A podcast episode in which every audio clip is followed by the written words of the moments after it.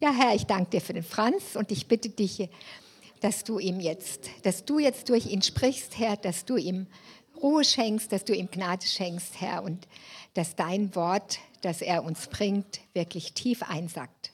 Amen. Alles. Amen. Einen schönen guten Morgen, ihr Lieben. Herzlich willkommen. Vielen Dank für den Lobpreis. Hat mein Herz so berührt. Ich war so schön vor dem Herrn. Hat mir gut getan. Da war ich nicht in der Ruhe, sondern da war ich richtig aufgewühlt, weil ich mir gedacht habe, Mensch, wird es schön werden, wenn wir im Himmel ständig Lobpreis machen. Da wird die Stimme nicht rau, da werden wir nicht müde, sondern da freuen wir uns, dass der Herr einfach mit uns ist dass wir ihn ständig feiern dürfen. Ah, das wird richtig gut. Ich möchte von hier vorne mal wieder Danke sagen. Und zwar Danke für all eure Dienste, die ihr tut.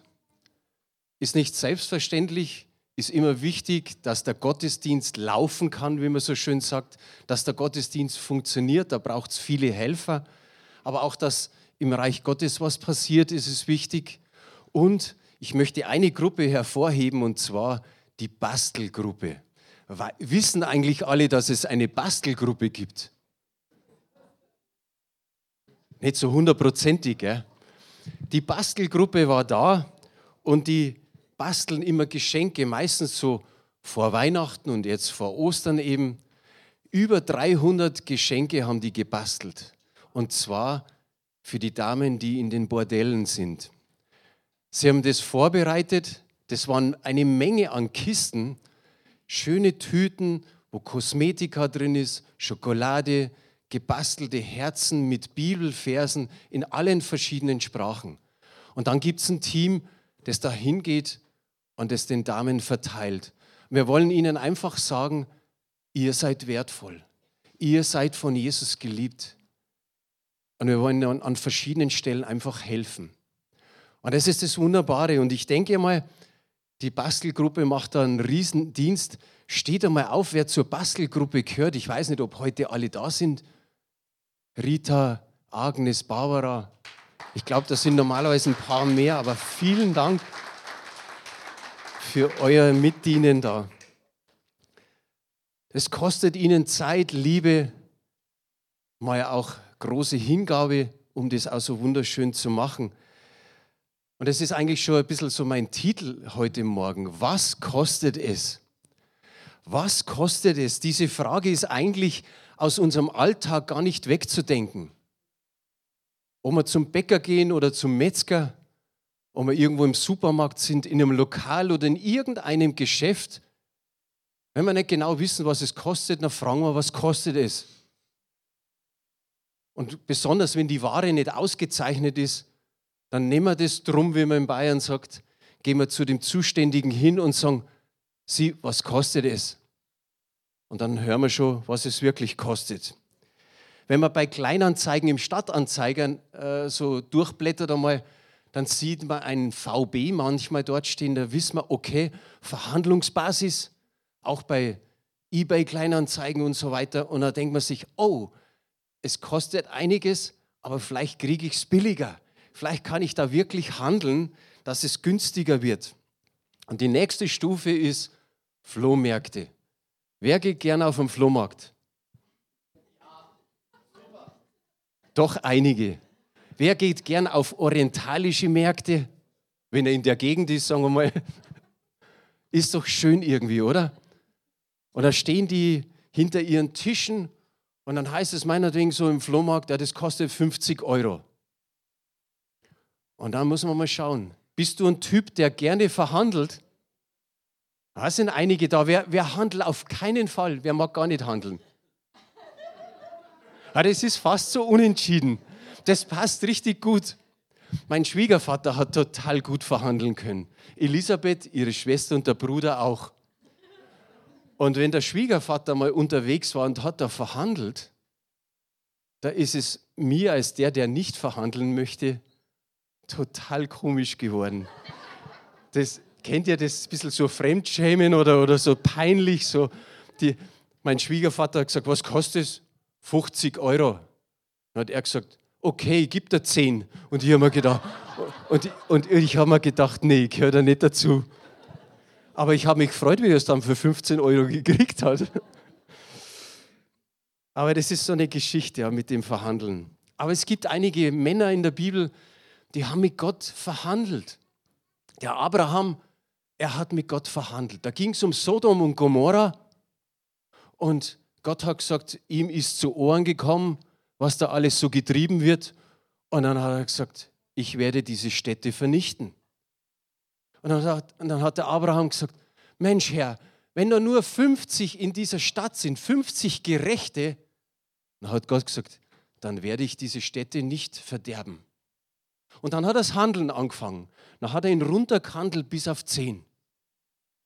Und am Schluss waren es nur noch Lot, seine Frau und die beiden Kinder.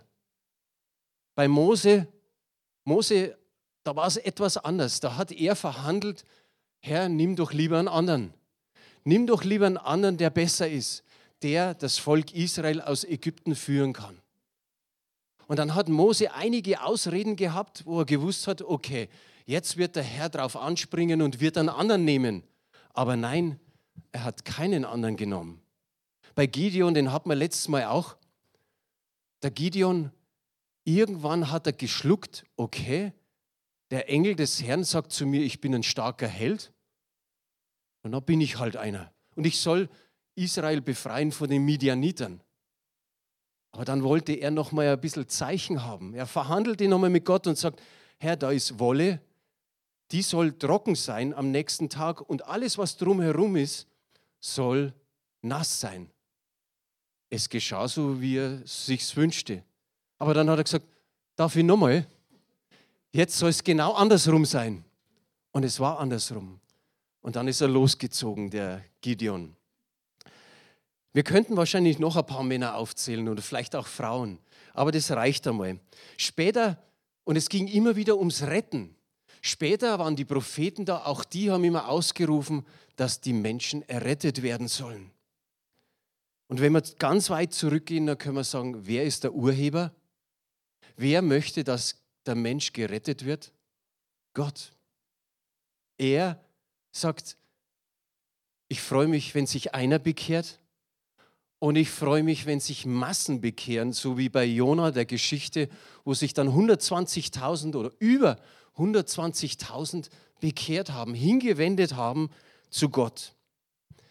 Gehen wir zu Sohn Gott, zum Sohn Gottes, zu Jesus. Kurz vor seiner Geburt sagt der Engel des Herrn in Matthäus 1, Vers 21, die erste Bibelstelle, und sie wird einen Sohn gebären, den sollst du den Namen Jesus geben, denn er wird sein Volk retten von ihren Sünden. Jetzt ist was Entscheidendes passiert. Und das sehen wir hier. Jetzt geht es nicht mehr so sehr darum, dass das Volk Israel von den Ägyptern, von den Midianitern, von den Perisitern, Kanaanitern und wie sie alle hießen, gerettet werden, sondern jetzt heißt es, das Volk muss gerettet werden von ihren Sünden. Da haben wir vorher ein wunderbares Lied gesungen. Das ist das Entscheidende. Jetzt geht es einzig um allein, dass der Sünder gerettet wird. Und es ist heute noch der Fall. Heute freuen wir uns, so wie wir gesungen haben, dass Menschen errettet werden, dass Erweckungen ausbrechen, damit Menschen zu Jesus finden. In Johannes 3, Vers 17 steht, denn Gott hat seinen Sohn nicht in die Welt gesandt, dass er die Welt richtet, sondern dass die Welt durch ihn gerettet wird. Und da geht es jetzt nicht um den Erdball, dass der gerettet wird, sondern es geht um die Menschen, um jeden einzelnen Mensch. Wir müssen errettet werden von Sünden.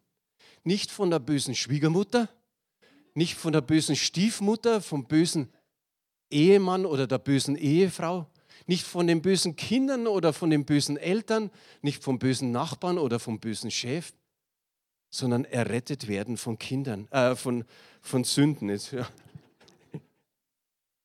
Wenn es alle lacht, weiß ich, dass ihr noch dabei seid. Da hat einer irgendwie so ein Lied gemacht vor ein paar Jahren. Er muss noch ein paar E-Mails checken und er muss noch die Welt retten. Nein, der Mensch kann die Welt in dem, in dem Sinn nicht retten, sondern Jesus rettet. Und es gibt auch eben nur diesen einzigen, einzigen, der rettet. In Apostelgeschichte, da steht was über Jesus. Und zwar in Kapitel 4, Vers 12. Bei niemand anderen ist die Rettung zu finden. Unter dem ganzen Himmel ist uns Menschen kein anderer Name gegeben, durch den wir gerettet werden können das ist die neue Genfer Übersetzung, gerettet werden können. Warum können? Weil es viele Menschen gibt, die sich nicht erretten lassen. Das ist das Traurige eigentlich. Den Aposteln war es wichtig, das weiterzugeben, was Jesus schon gesagt hat. Jeder muss errettet werden. Denen war es nicht so wichtig, was es dann im Himmel alles gibt, so wie die ein oder andere Religion sagt, das sind dann Jungfrauen parat im Himmel. Oder man kriegt ein anderes Leben. Nein, man bekommt ewiges Leben, wenn man errettet ist von Sünden. In der Apostelgeschichte 4, Vers 20 steht, wir können es ja nicht lassen, von dem zu reden, was wir gesehen und gehört haben. Die Apostel waren so begeistert, obwohl sie in einem Verhör waren mit dem Hohen Rat, haben sie gesagt, wir können es ja nicht lassen, was wir gesehen und gehört haben. Sie haben über Jesus erzählt. Ihnen ist praktisch der Mund übergelaufen. Wir sind in dem Raum viele Errettete, viele Erlöste. Wir feiern unsere Gottesdienste, versammeln uns hier. Was wir vorher gemacht haben, wir loben Gott, wir feiern Gott. Wir stehen trotzdem in Ehrfurcht vor Gott, wollen in der Heiligung wachsen und wir geben das Evangelium weiter. Geben wir das Evangelium weiter? So, so zwei, drei habe ich gehört, Amen. Zwei, drei habe ich gehört, Amen. Die Frage ist tatsächlich, wer tut es? Wer tut es von uns? Jetzt habe ich eine ganz eine blöde Frage. Welche Überschrift habe ich vor drei Wochen bei meiner Predigt gehabt? Boah, jetzt hast du dazwischen zwei Predigten gehört, die letzten zwei Wochen, hast vielleicht im Internet noch mehrere gehört, hast so viel Informationen in den letzten drei Wochen gekriegt, ist tatsächlich eine blöde Frage. Ich beantworte es selber. Du bist es. Jetzt weiß man es, gell? Du bist es. Ich habe mir gedacht, hätte ich mit dem Headset gepredigt, hätte ich elf, äh, elf ja, plus zehn Finger, hätte ich zehn Finger ausstrecken können, wäre so durchgegangen. Du bist es. Jeder einzelne von uns ist es. Und ja, wir machen dann einen Spaß draus und sagen, sag mal zu deinem Nachbarn, du bist es. Und dann geht es links rüber, du bist es, rechts rüber, du bist es.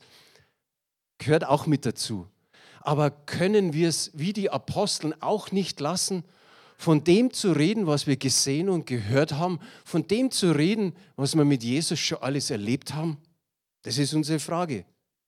Wer hat in den letzten drei Wochen mit irgendjemandem über den Glauben gesprochen? Sehr schön. Bin ein kleines bisschen überrascht, freut mich. Freut mich. Jeder zwar so ein bisschen schüchtern, so, so vorne, dass der Hintermann nichts nicht sieht. Aber schön. Aber was ist, ich sage einfach, was ist mit den anderen? Drei Wochen sind vergangen. Das ist eine kleine Ewigkeit. Einfach Menschen was mitzugeben. Einfach über den Glauben zu sprechen. Nicht, dass du sagst, naja, am Mittwoch war Lobpreisabend, da habe ich mit jemandem gesprochen. Das war wahrscheinlich eine Schwester oder Bruder hier im Raum mit jemand, der Jesus noch nicht kennt. Einfach was, was Kleines weitergeben. Ich glaube, es ist oft so, dass, dass es aus dem Grund ist, weil Gott uns kennt, dass es manche für eine Verzögerung halten, warum Jesus noch nicht wiederkommt. Der, der Vers ist äh, passend. 2. Petrus 3, Vers 9, da steht, es ist also keineswegs so, dass der Herr die Erfüllung seiner Zusage hinauszögert, wie einige denken was sie für ein Hinauszögern halten, ist in Wirklichkeit ein Ausdruck seiner Geduld mit euch. Denn er möchte nicht, dass irgendjemand verloren geht.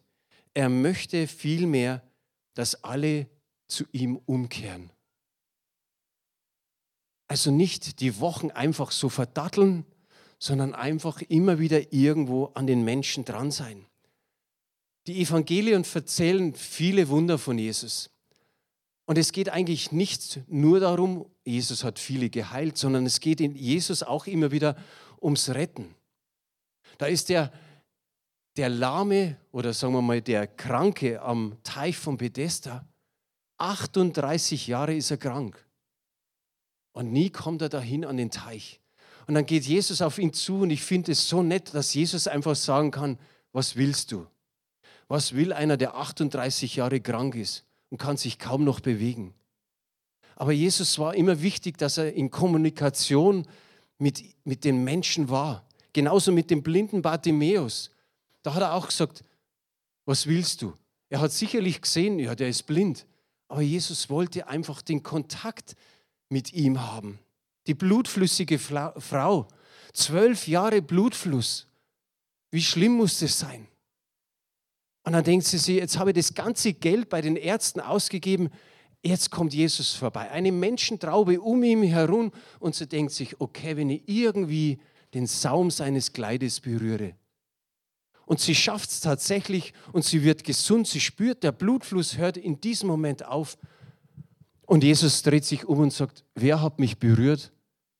Und die Jünger machen sich lustig über ihn. Sie sagen, komm, hunderte von Menschen sind um dich herum. Jeder drückt sich an dich hin. Nein, er hat gespürt, von mir ging Kraft aus. Und jetzt hat sich die, die Frau ertappt gefühlt. Aber er hat gesagt, Frau, dein Glaube hat dir geholfen, dein Glaube hat dich gerettet. Wie schön ist es, wenn man sowas hört. Der eine, der wirklich lahm war, wo die vier Jungs, seine Freunde, die sagen, oh je, Jesus ist da drin, wir kommen nicht rein, die decken das Dach ab. Hast du schon mal für jemand das Dach abgedeckt? Im wahrsten Sinne des Wortes. Und ich stelle mir das immer so wunderbar vor.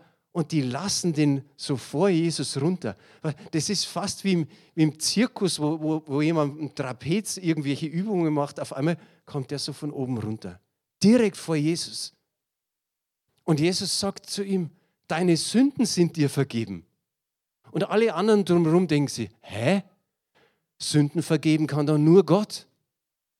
Wer ist dieser? Und gerade die Schriftgelehrten und die Pharisäer haben sich gedacht, na, was, was, was er sich erlaubt, was er für eine Gotteslästerung macht. Und Jesus spürt es, was sie denken. Wie schön ist es, dass Jesus die Gedanken lesen kann. Er spürt, wie sie sich das sagen. Wieso kann der Sünden vergeben? Und dann sagt er, was ist leichter?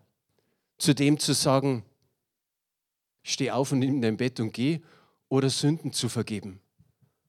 Und dann sagt er eben zu dem, steh auf, nimm dein Bett und geh. Deine Sünden sind dir vergeben. Wow. Also Jesus ist gekommen, um zu retten und nicht nur gesund zu machen. Noch eine Geschichte, Jesus und die Ehebrecherin. Da kommen die anderen, die Pharisäer und Schriftgelehrten, ha, wollen Jesus wieder versuchen und sagen, wir haben sie ertappt beim Ehebruch. Was machen wir mit ihr? Zücken schon die Steine. Und Jesus sagt, wer von euch ohne Sünde ist, der werfe den ersten Stein. Auch das müssen wir uns vorstellen. Auf einmal, du hast den Stein in der Hand und so.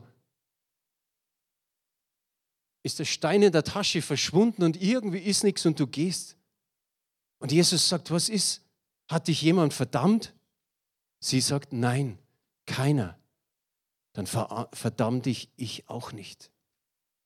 Aber er sagt, sündige hinfort nicht mehr. Jesus und die andere Sünderin, die ihn salbte. Ein Pharisäer lädt Jesus ein. Auch das ist wahrscheinlich eine Seltenheit gewesen. Die haben ihm immer wieder versucht, ihm irgendwas anzudichten, immer wieder irgendwie herauszufordern. Und dann geht Jesus zu dem zum Essen. Ein paar sind noch mit dabei gewesen, vielleicht seine Jünger. Und da kommt auch diese Sünderin rein. Und ich habe so nachgelesen, wenn ein Rabbi da war, wenn der in einem Raum war, da konnten andere dazukommen, um einfach zuzuhören. Und sie nähert sich von hinten an ihm ran Sie weint und weint und weint und benetzt seine Füße mit diesen Tränen. Sie wascht seine Füße. Sie trocknet sie mit den Haaren ab. Sie küsst die ganze Zeit die Füße. Sie nimmt das Salbölfläschchen. Damals bei einer, bei einer anderen Geschichte sagt man, das ist ein Jahresgehalt gewesen. Ein Jahresgehalt schüttet sie über seine Füße und salbt ihm die Füße. Sie war anscheinend eine stadtbekannte Prostituierte. Und sowas macht sie. Und der Pharisäer, da rattert es im Kopf. Und er sagt sich, Mensch, wenn der Jesus ein Prophet ist, würde er wissen, was das für eine ist. Und was macht Jesus? Jesus sagt, Simon, so heißt der Pharisäer, ich erzähle dir mal eine Geschichte. Da ist einer, der ist reich und der leiht einem 500 Silbergroschen und dem anderen 50 Silbergroschen. Und auf einmal merkt er, die können es gar nicht mehr zurückzahlen.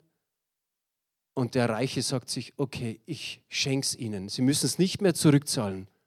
Und was macht? Oder dann sagt Jesus, und wer denkst du liebt am meisten? Er hat gesagt, ja, der, der dem am meisten gegeben worden oder, oder, oder nicht zahlen, zurückzahlen musste. Ja, du hast recht gesagt. Und dann schaut er die Frau an und schaut wieder ihm an und sagt er, schau sie an.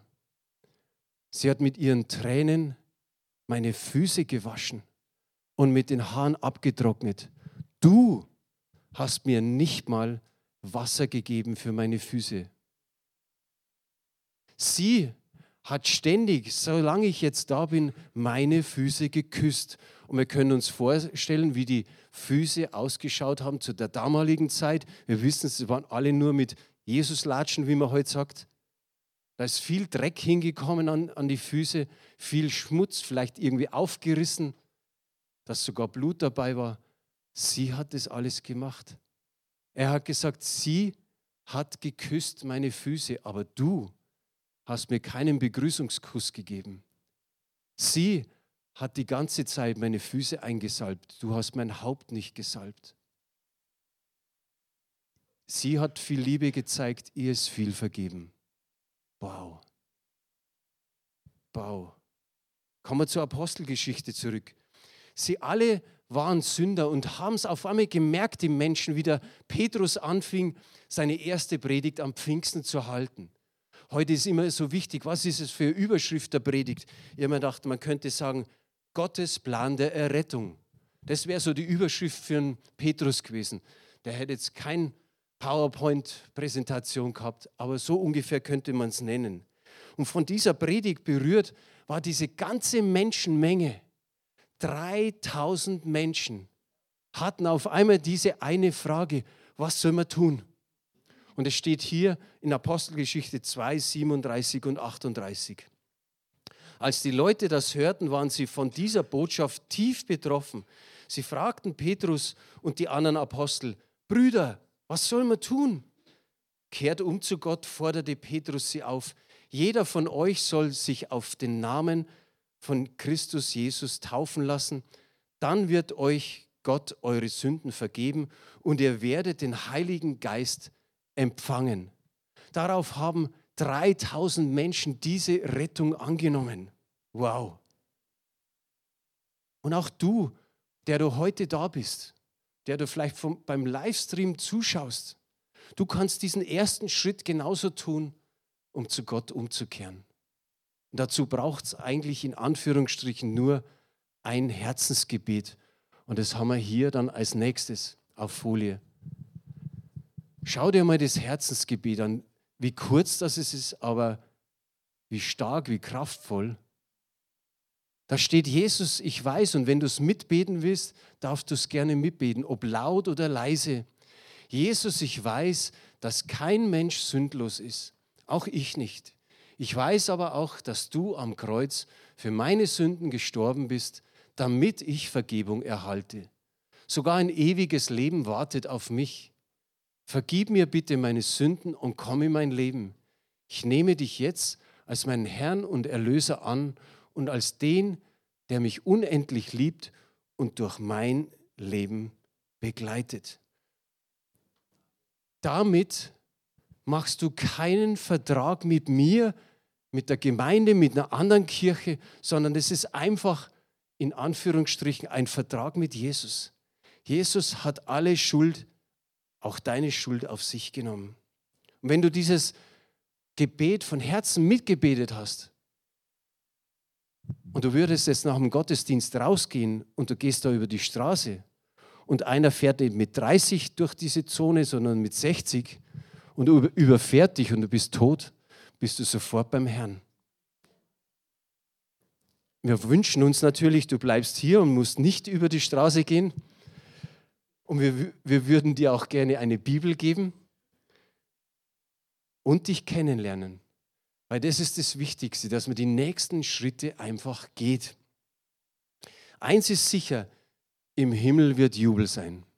Im Himmel ist Party, wenn sich ein Mensch bekehrt. So steht es in unserer Bibel drin. Aber wenn wir zurückdenken nochmal an die Geschichte, 3000 Menschen auf einen Schlag. 3000 Menschen haben ihr, ihr Leben Jesus gegeben. Wir können aber bloß sagen, Halleluja, das ist wirklich ein Stück weit Erweckung. Ganz ehrlich, Hand aufs Herz, wünschst du dir sowas auch? Dass auf einmal die Leute losziehen und wir sagen, hey, jetzt stehen sie Schlange vor der Tür oder vielleicht unten direkt vor der Eingangstür dass Menschen ihr Leben Jesus geben. In Habakuk steht in Kapitel 3, Vers 2, Herr, ich habe von deinen großen Taten gehört. Deine Werke erfüllen mich mit Ehrfurcht. Greif in dieser Zeit noch einmal so machtvoll ein. Lass uns bald wieder dein Handeln erleben. Ich glaube, das beantwortet es. Wir wünschen uns Erweckung. Wir wünschen uns Erweckung auch in unserem Europa. Wir schauen oft nach Asien, nach Afrika, nach Lateinamerika und sagen uns, wow, was da alles passiert. Aber wir brauchen in Europa Erweckung. Wir brauchen in Deutschland, in Bayern, in München, hier in unseren Vierteln, wo wir wohnen und Umgebung, wir brauchen Erweckung. Und das wünschen wir uns so sehr. Hat jemand was von Asbury, von Kentucky in Amerika gehört in den letzten fünf Wochen? Okay, einige da ist auch eine gewisse Erweckung ausgebrochen. Das ist so in einer Universität und da haben sie auch so ein, so ein Chapel, wo sie sich treffen. Und das sind einfach, da muss man so als Pflicht in den Gottesdienst gehen. Aber da sind dann einige Studenten einfach drin geblieben, obwohl es schon aus war. Sie sind drin geblieben, haben Gott angebetet, haben Lobpreis gemacht und so weiter. Es ist weitergegangen, weitergegangen. Immer mehr sind in diese Kirche hineingegangen. Immer wieder sind welche gegangen und wieder, wieder gekommen, stundenweise gekommen. Auf einmal hieß es, 1600 passen rein, das ist voll und es, es sind immer noch welche draußen. Immer so weiter und ein Stück weit weiter und weiter. Fünf Wochen hält es jetzt an. Ich, darum habe ich gesagt, vielleicht eine kleine Erweckung. Aber sowas wünscht man sich, dass Menschen zusammenkommen und sagen, hey, wir wollen miteinander Gott preisen wir spüren, da ist Hunger, da müssen wir zusammenkommen. Und manche sind wirklich schon von allen möglichen Ländern dahin geflogen, um sich das einfach anzuschauen, um, um vielleicht auch was mitzubringen. So wie wir es früher von anderen äh, Erweckungen gemacht haben, vielleicht in Pensacola oder Toronto und so weiter. Aber es heißt in dieser Erweckung, sage ich mal, in dieser Erweckung heißt es, dass es total schlicht ist da sind nicht die Übergottesmänner, wie, wie man so schön sagt, da ist nicht irgendwie die Lobpreisband, sondern es ist schlicht und einfach, nichts Spektakuläres. Und ich glaube, das wird den meisten auch von uns zusagen, dass es nichts Spektakuläres sein muss, wenn Gott in unserer Mitte ist. Und wie schön muss das sein? Und ich wünsche mir, dass, dass da, wo das ausgebrochen ist, und vielleicht an verschiedenen anderen Orten, dass auch Unerrettete immer mehr und mehr dazukommen. Es reicht nicht alleine, wenn nur sich die Gläubigen versammeln. Und darum habe ich mir hier hingeschrieben, bei uns ist es noch manchmal wie bei Jona. Jona aus dem Alten Testament. So ist es mit uns, mit dem, mit dem Volk Gottes, dass wir mehr besorgt sind um unser Materielles. Wobei Gott so viel tut. Wir können uns nicht beklagen. Wir, wir sind in einem Land, wo es uns gut geht und Gott uns so viel Gutes schenkt. Wir sind trotzdem besorgt um unser Materielles. Aber sind wir auch wirklich so besorgt um die verlorene Welt? Nicht, wie ich gesagt habe, um, die, um diese Erdkugel, sondern um den einzelnen Menschen? Ich habe vorher gefragt, weißt du noch die Überschrift von vor drei Wochen? Weißt du noch die Überschrift von heute? Was kostet es? Was kostet es? Jesus hat es sein Leben gekostet. Alles gekostet. Weißt du noch, welche Person um dich herum war, als du noch nicht errettet warst? Wie viele Personen um dich insgesamt herum waren, denen es auch etwas gekostet hat, nämlich Zeit, die sich immer wieder mit dir getroffen haben und, haben sich, und du hast dir gedacht, oh, jetzt kommt er schon wieder mit seinem Jesus oder mit seinem Glauben, mit seiner Bibel und mit dem und mit dem.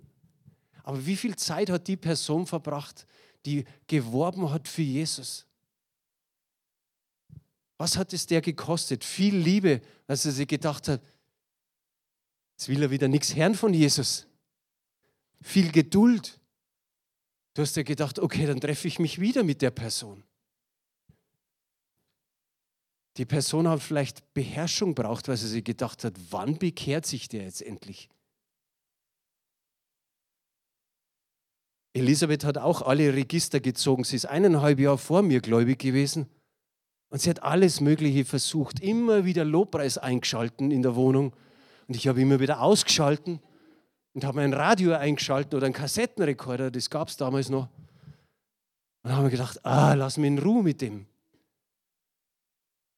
irgendwann waren dann welche, die haben uns besucht und dann habe ich mir, irgendwann habe ich mir gedacht, weißt du was, die sind eigentlich total nett, die ganzen Christen. Das war das Komische für mich, habe ich mir gedacht. Und die sind ja nicht komisch, sondern die sind nett, die sind, hm. Und dann höre ich noch von meiner Frau, an erster Stelle ist Jesus und dann kommst du. Da habe ich mir gedacht, wow, jetzt habe ich noch einen Nebenbuhler auch noch. Bis eines Tages wieder jemand gekommen ist und wieder jemand gekommen ist und, und irgendwann war der Bodo Hoffmann da, der jetzt in Afrika ist, in Südafrika. Und der hat dann mit mir gesprochen und hat gesagt, glaubst nicht, dass du Sünder bist? Doch. Magst Vergebung? Ja, wenn das geht. Jesus ist für deine Sünden gestorben. Okay. Bereust du deine Sünden? Ja. Er vergibt sie dir. Okay. Willst weiter mit Jesus gehen? Ja, ja. So, so war mein Anfang einfach. Und ich glaube bei euch vielleicht in ähnlicher Weise, ich weiß nicht. Aber wie, dann ist es zehnmal gefallen, wie wir in Bayern sagen. Aber was hieß es für die, für die Jünger, die, die so dran waren an allen Menschen, die sich bekehrt haben? Für die Jünger hat es auch irgendwann geheißen, okay, jetzt kostet es uns auch was. Raus aus aller Gemütlichkeit. Raus aus aller Bequemlichkeit, wie man heute sagt, aus der Komfortzone. Raus aus dem alten Trott und aus, dem, aus der gewissen Normalität. Und hinein ins Gebet, hinein in die Lehre, ins Brotbrechen, in die Gemeinschaft, in die Einheit, in die Furcht Gottes. Es heißt gleich in der Apostelgeschichte 2, nach diesen, nachdem sich die 3000 taufen ließen, sie lebten alle in der Furcht Gottes. Das ist total wichtig die Furcht Gottes. Und dann war auf einmal ein Sehnen, ein Brennen, ein, eine Hingabe an Jesus, wie sie vorher noch nie war. Auf einmal war da eine Leidenschaft, eine Hingabe, dass sich das Reich Gottes ausbreitet, noch und nöcher. Gibt sowas noch und nöcher? Ja? Sie sind aufgestanden, sie haben ihre Grenzen, ihre Pflöcke weit gesteckt. Sie, sie waren in der Zerstreuung, sie sind verfolgt worden, waren auf einmal in anderen Ländern untergebracht, mehr oder weniger, und haben trotzdem das Evangelium weitergegeben. Es hat total ihr Leben umgekrempelt, völlig umgekrempelt. Nimmer Sportschau schauen, nimmer Krimi schauen, nimmer wer, wer wird Millionär oder was auch immer, sondern die Post ging ab. Trotz Verfolgung, trotz Zerstreuung die gute Nachricht weitergeben. Und wir, wir sind nur daheim und uns geht's gut. Ihnen war es wichtig, dass keiner verloren geht, dass alle errettet werden. Jetzt zu uns. Ich nehme mich damit. Was kostet es uns? Was kostet es jeden Einzelnen von uns? Einfach die gute Nachricht weitergeben. Menschen eine Einladung geben und sagen, schau mal, das haben wir in Postkartenformat und Visitenformat. Visitenkartenformat. Einfach einen die in die Hand drücken und wenn sie es weitergehen oder auch ein Gespräch anfangen. Einfach mal in den Gottesdienst einladen. Einfach Menschenfischer sein. Die Frage müssen wir uns immer wieder stellen, machen wir das? Und dann kommen Ausreden so, ja, mir geht es nicht so gut. Es muss uns gar nicht so gut gehen, um einfach die Botschaft weiterzugeben. Ich bin nicht so fit, bin schon zu alt. Auch wenn man alt ist, kann man reden. Das ist das Wichtigste. Ich habe Schmerzen. Ich denke an das Video von letzter Woche. Der Nick Vucicic, oder? So heißt er. Der hat ein Leben und jeder staunt, was er aus seinem Leben gemacht hat. Und andere erreicht. Na, sag mal wieder, ich bin kein Evangelist. Brauchst auch nicht sein. Sei du, du. Sei du so, wie du bist. Erzähl von dir und wie es in der Bibel steht, Zeuge sein. Das steht fast an allen Stellen, wo es ums Evangelium geht, dass wir Zeugen sein sollen. Und da ist dann die Frage, was kostet es mir, dass mein Leben, ich sage wenigstens ein bisschen umgekrempelt wird, um Jesu willen. Frage. Danke, Reinhard, für die Antwort gestern. Alle anderen wissen nicht, um, um was geht, aber es passt, aber auf das habe ich gehofft. Was bin ich bereit aufzugeben? Jeder Einzelne für sich das beantworten, was bin ich bereit aufzugeben? Von meiner Normalität, von meinem alten Trott, von meiner Komfortzone, damit manches passieren kann. Und wenn es passiert, dass wir parat stehen. Wo bist du bereit zu investieren, zu streuen, wie man so schön sagt? Geh spazieren, hock dich zu jemandem auf die Parkbank. Jetzt gerade bei dem Wetter, wo alles das Blühen anfängt, wie leicht kann man ins Gespräch kommen, dass Gott es so schön gemacht hat. Wer weiß, was der andere sagt. Max, wie die Bruni. Bruni, wo, wo sitzt man da hinten? Geh in die Eisdiele, gell? Und es setzt sich auch, die sucht ja nicht einen freien Tisch aus, sondern einen Tisch, wo, man, wo noch Platz ist, um einfach mit den Menschen zu reden. Geh in ein Lokal und mach das Gleiche. Such da nicht den letzten freien Tisch, sondern sag einfach, kann ich mich zu einer setzen? Und er weiß, was, was da passiert. Roland und Traute haben mir letztes Mal beim Kaffee trinken was erzählt. Sie sind in einem Lokal gewesen und sie machen es tatsächlich so. Sie sind, haben rumgeschaut und haben gesagt, geh mal zu dem Herrn. Ist er noch frei? Ja, hat er gesagt. Und dann sind sie ins Gespräch gekommen. Dann haben sie erfahren, was er ist. Er ist Heiler. Spannend, gell? Heiler. Und sie haben gesagt, wir haben so ein bisschen drumherum geredet und wir haben gewusst, wir sehen uns öfter, wir werden uns das nächste Mal wieder zu ihm setzen. Wir haben gesagt, da wollen wir mal schauen, was da möglich ist. Und das finde ich stark, nicht zu sagen, uh, uh das ist spooky, Heiler, Ge gehen wir lieber. Nö, da, da ist ja vielleicht schon ein paar Ansatzpunkte da, wo man mit ihm sprechen kann. Ich glaube und komme damit zum Schluss, ich glaube, dass es für viele von uns oft bloß so diesen Schub braucht. Den Moment, wo man sagt, okay, jetzt mache ich es, jetzt setze ich mich dahin oder ich komme mit jemand ins Gespräch mit dem, äh, über den Glauben. Einfach so ein kleines Erlebnis, dass man dann danach sagt, geht er eigentlich ganz gut.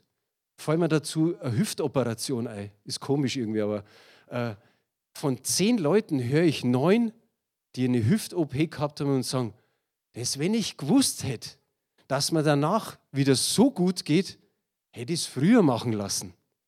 Gell, Eva? ich habe so viele gehört, die einfach gesagt haben, Mensch, das geht viel besser und vorher habe ich mich so rumgeplagt. Und genauso soll es sein, mit dem Evangelium weitergeben. Einfach sagen, ja, hier bin ich Gott, gebrauche mich. Und die Frage, wie gesagt, jeder muss sich selbst stellen, was kostet es? Amen.